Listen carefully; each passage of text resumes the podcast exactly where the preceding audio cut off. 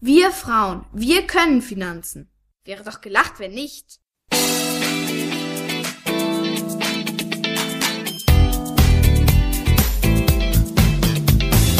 Das ist der Podcast der Geldfrau. Für alle, die mehr von ihrem Geld wollen. Auf eine Tasse Tee mit der Geldfrau zur Sprache des Geldes. Ich rede heute über Budgets. Budgets, da denken ja viele, oh je, da muss ich mich so einschränken.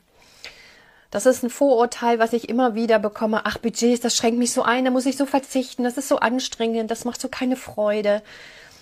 Im Grunde ist das Gegenteil der Fall.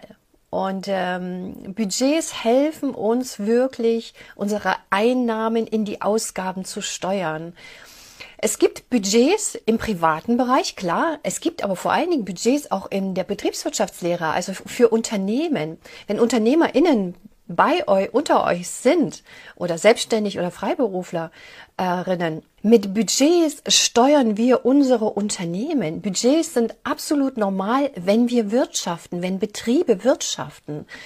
Wenn ihr vielleicht auch in, in einem Unternehmen Verantwortung habt, Personalverantwortung habt, gibt es Personalbudgets, es gibt Investitionsbudgets, es gibt Budgets für alles Mögliche, für Entwicklungen, für äh, Betreuung, Marketing ganz groß. Ähm, und ähm, was sind denn Budgets? Budgets, in Budgets werden Ressourcen reingestreut. Also be nicht begrenzt, aber es wird eine bestimmte Menge, meistens ist es ja Geld, manchmal ist es auch Manpower oder Womanpower, auf jeden Fall eine begrenzte Ressource wird quasi reserviert für einen ganz bestimmten Zweck. Das Investitionsbudget ist dafür da, dass ähm, sich was Neues ausgedacht wird, dass kreativ, dass man kreativ sein kann. Und dafür ist dieses Geld gedacht. Das kann komplett dafür ausgegeben werden. Oder Personalbudget, das dieses Geld kann für das Personal ausgegeben werden, etc. etc. Mit diesen mit diesen, mit Budgets steuern wir im Unternehmen unsere Zahlungsströme. Wir steuern, wo wir hin wollen. Wir steuern mit Budgets quasi den Weg, um unsere Ziele zu erreichen. Das ist im, im, im betriebswirtschaftlichen Bereich was völlig Normales. Ohne dem geht es nicht. Und Budgets sind zum einen ein Steuerungstool, zum anderen aber auch ein Werkzeug der Kontrolle der Erfolgskontrolle.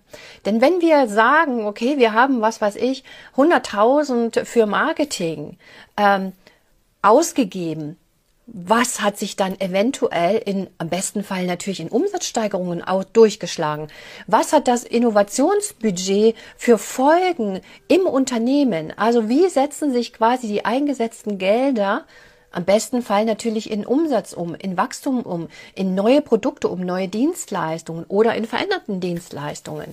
Das heißt, mit Budgets steuern wir im Betrieb quasi das Wohlergehen der Firma ähm, und wir kontrollieren, ob das funktioniert hat. Und genau das Gleiche ist natürlich auch im privaten Fall ähm, das Richtige. Mit Budgets steuern wir unsere Ausgaben und zwar im besten Falle so, dass wir so leben, wie wir gerne leben möchten und die Ziele erreichen, die wir erzielen wollen. Wer kein Budget hat und sagt, ach, pff, mir alles egal, ich, das, was reinkommt, hau ich eben raus, der der oder die erreicht nicht ihre Ziele, wenn sie oder er sie überhaupt hat. Und wir erreichen, wenn wir uns keinerlei Budgets setzen, auch niemals einen Vermögensaufbau. Denn das ist die Vorstufe dazu, zu budgetieren. Das ist eine knappe Ressource und Geld ist für die meisten von uns nun mal eine begrenzte Ressource so aufzuteilen, dass sie unserem Leben stützt. Und deswegen sind Budgets alles andere als eingrenzend und Verzicht. Nein, Budgets geben uns einen Halt. Sie geben uns einen Rahmen und sie sagen uns, okay, das Geld kannst du für das ausgeben und das Geld kannst du für das ausgeben. Und wenn du aber in einem Budget feststellst, da das ist zu viel und die anderen Budgets sind zu klein, dann dampfe es ein. Wie machen wir das, wenn wir ähm, budgetieren für unsere privaten Finanzen? Dann guckt ihr auf euer Nettoeinkommen und teilt es auf den Teil, den ihr für die Miete benutzen wollt, für Nebenkosten, für die grundlegenden Ausgaben eures Lebens, für den Lifestyle, den ihr habt und auch für, für das Sparen. Einfach nur rein raus, das ist ähm, das führt, zu, das führt letzten Endes zu keinem Wohlstand. Äh, das müsste man schon etwas steuern. Es gibt eine wunderbare Faustregel, ähm, die 50-30-20-Regel. 50 plus 30 plus 20 sind 100. Ja? Prozent Verteilung. 50 Prozent gebt ihr nicht, nicht mehr als 50 Prozent ähm, eures Nettoeinkommens gebt ihr für tatsächlich grundlegende Ausgaben aus. Das sind die, die wirklich jeden Monat fällig sein müssen. Dazu gehört kein Netflix, ist klar.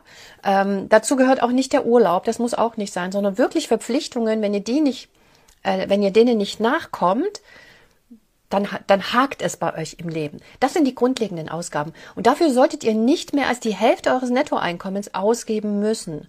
Wenn ihr drüber seid, versucht, die 50 Prozent zu erreichen. Der meiste Posten bei uns wird sein, natürlich ja, gerade die Miete und Nebenkosten. In Großstädten ist das ein Riesenposten, wo wir dann mit den 50 Prozent teilweise nicht mehr auskommen. Aber das ist eine sehr, sehr gute Faustregel.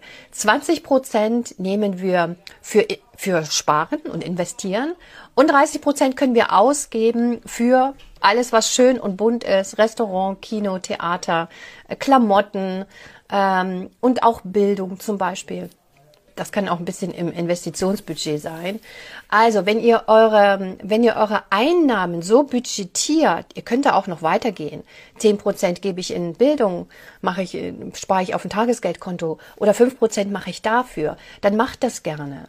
Mit Budgets steuert ihr euer Geld. Das ist ein unglaublich mächtiges Tool. Und dem geht voraus, ein Haushaltsbuch zu führen, tatsächlich die, Aus, die Einnahmen zu kennen aber auch die Ausgaben wirklich zu kennen. Und dann könnt ihr budgetieren. Ich hoffe, dass einige das von euch machen. Ähm, und ähm, es ist wichtig, dass ihr eure Zahlen kennt. Denn der nächste Punkt mit dem Budgetieren ist, wie ich ja schon sagte, ihr steuert damit eure Finanzen.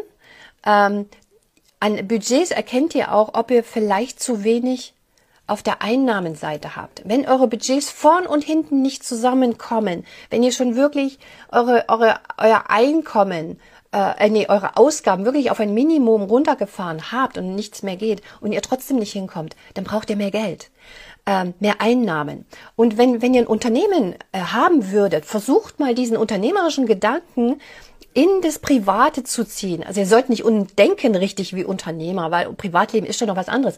Aber diese Tools, die Unternehmerinnen im Kopf haben, einfach mal aufs private Finanz, also auf eure privaten Finanzen anwenden. Denn wenn eine Unternehmerin merkt, dass der Umsatz für die Ausgaben des Unternehmens, das, was sie machen möchte, nicht reicht, und dann gibt es zwei Möglichkeiten. Entweder sie gibt ihr Unternehmen auf, also geht in die Insolvenz, oder sie guckt und überlegt, wie kann sie mehr Umsatz haben mit neuen Produkten, neuen Dienstleistungen, vielleicht mit einer neuen Zielgruppenschärfung.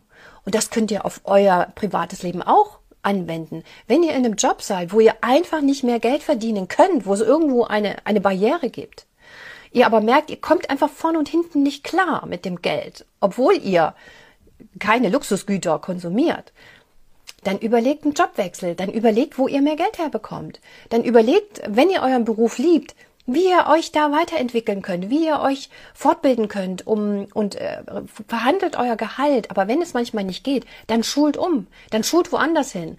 Denn ähm, ein Leben immer nur im Mangel zu sein, also immer nur kleinste Budgets zu haben und ständig überlegen zu müssen, ist unglaublich anstrengend. Guckt dann auf eure Einnahmenseite und versucht, die nach oben zu treiben und im besten Falle deutlich, deutlich massiv. Das kann noch ein paar Jahre dauern, aber als Ziel hilft das Budget tatsächlich, das auch zu erkennen. Die Budgets helfen, das zu erkennen und ihr könnt dann damit steuern. Versucht ein bisschen unternehmerischer auch für euer eigenes Leben zu denken, auch wenn ihr angestellt seid. Versucht das ein bisschen unternehmerisch anzudenken, denn äh, ein Unternehmen versuchen wir eben die Geldströme möglichst effizient einzusetzen und tut, macht das auch. Das heißt nicht, dass ihr euer Leben komplett ökonomisieren sollt, versteht mich da nicht falsch, sondern das, was woanders gut funktioniert, ähm, einfach gucken, wie ihr das für euch nutzen könnt. Nur darum geht es. Flexibel zu sein, zu gucken, ähm, wie ihr mit den Menschen und mit den anderen drumherum auch tatsächlich gut lebt. Und das Budget, Budgetierungen sind die Voraussetzung, dass ihr sparen könnt Und natürlich investieren. Und dazu wollte ich euch auch noch was sagen, wenn wir schon noch mal hier zusammensitzen. Sparen und investieren ist nicht das Gleiche.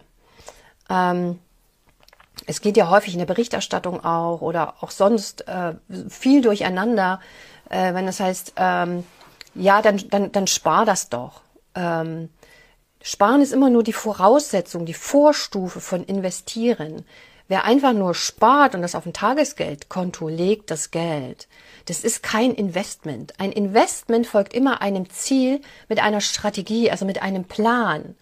Ähm, und die, das Sparen ist immer nur die Vorstufe, aber die wichtige Vorstufe zum Investieren. Ähm, das heißt, wenn ihr noch nichts gespart habt, wenn ihr denkt, ah, oh, ich habe hier, äh, was weiß ich, 100 Euro oder 1000 Euro irgendwo liegen, äh, habt doch keinen Notgroschen äh, und, und habt auch keine regelmäßige Routine, wie ihr spart, tatsächlich regelmäßig Geld auf ein Tagesgeldkonto legt, dann braucht ihr auch noch nicht darüber nachzudenken, in was ihr investiert. Das ist immer erst der nächste und der allerletzte Schritt zu investieren. Aber ein sehr lohnender. Deshalb Haushaltsbuch, Zahlen kennen, budgetieren, Sparpotenziale heben, auf ein Tagesgeldkonto sparen und dann ins Investieren gehen. Das ist der Weg und nicht anders. Alles andere geht schief und wird nicht dauerhaft und nachhaltig. Und beim Investieren legen wir nach, nachhaltig und langfristig Geld an. 15, 20, 30, 40 Jahre, je nachdem, wie jung ihr seid oder alt ihr seid. Also, Budget Nutzt es für euch, jongliert damit, begreift es als etwas, was euch stärkt und stützt und Halt gibt und dann kommt ins Sparen rein und dann ins Investieren. Victoria schreibt, im angelsächsischen Raum nennt sich das Entrepreneurship. Ist hier nicht so bekannt, finde das Wort aber wichtig. Ja, das stimmt. Das ist ein wunderbares Wort. Ich kann es aber nicht so richtig aussprechen. Entrepreneurship finde, es ist ein schwieriges Wort. Unternehmertum, so würde ich es übersetzen. Ne? Unternehmertum. Entrepreneurship klingt aber natürlich schöner. Das ist richtig. Ähm, es heißt nicht, dass wir unser Leben durchfinanzialisieren. Ähm, das finde ich nicht. Also es muss nicht alles bepreist werden mit Geld. Das halte ich auch nicht für den richtigen Ansatz.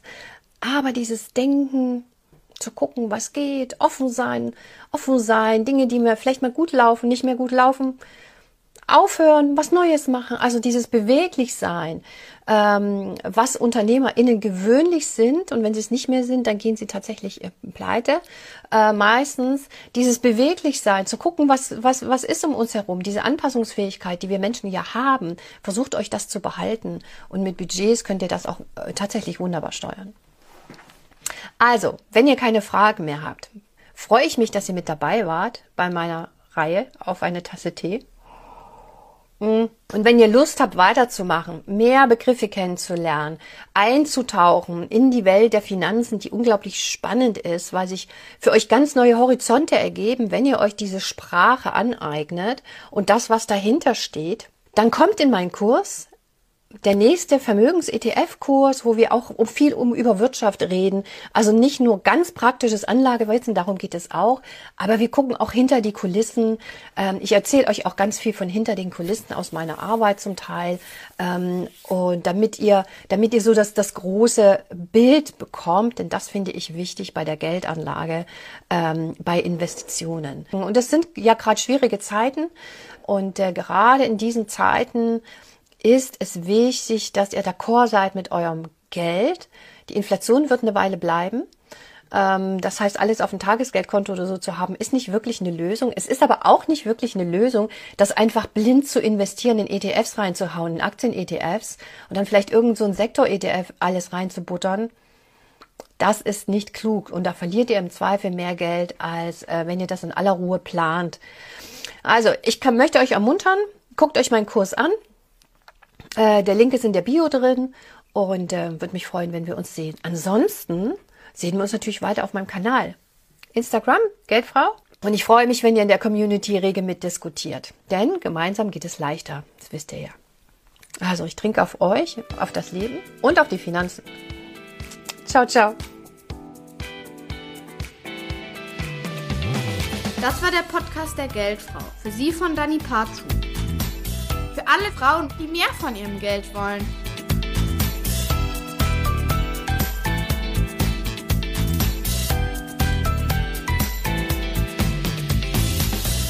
Wir Frauen, wir können Finanzen.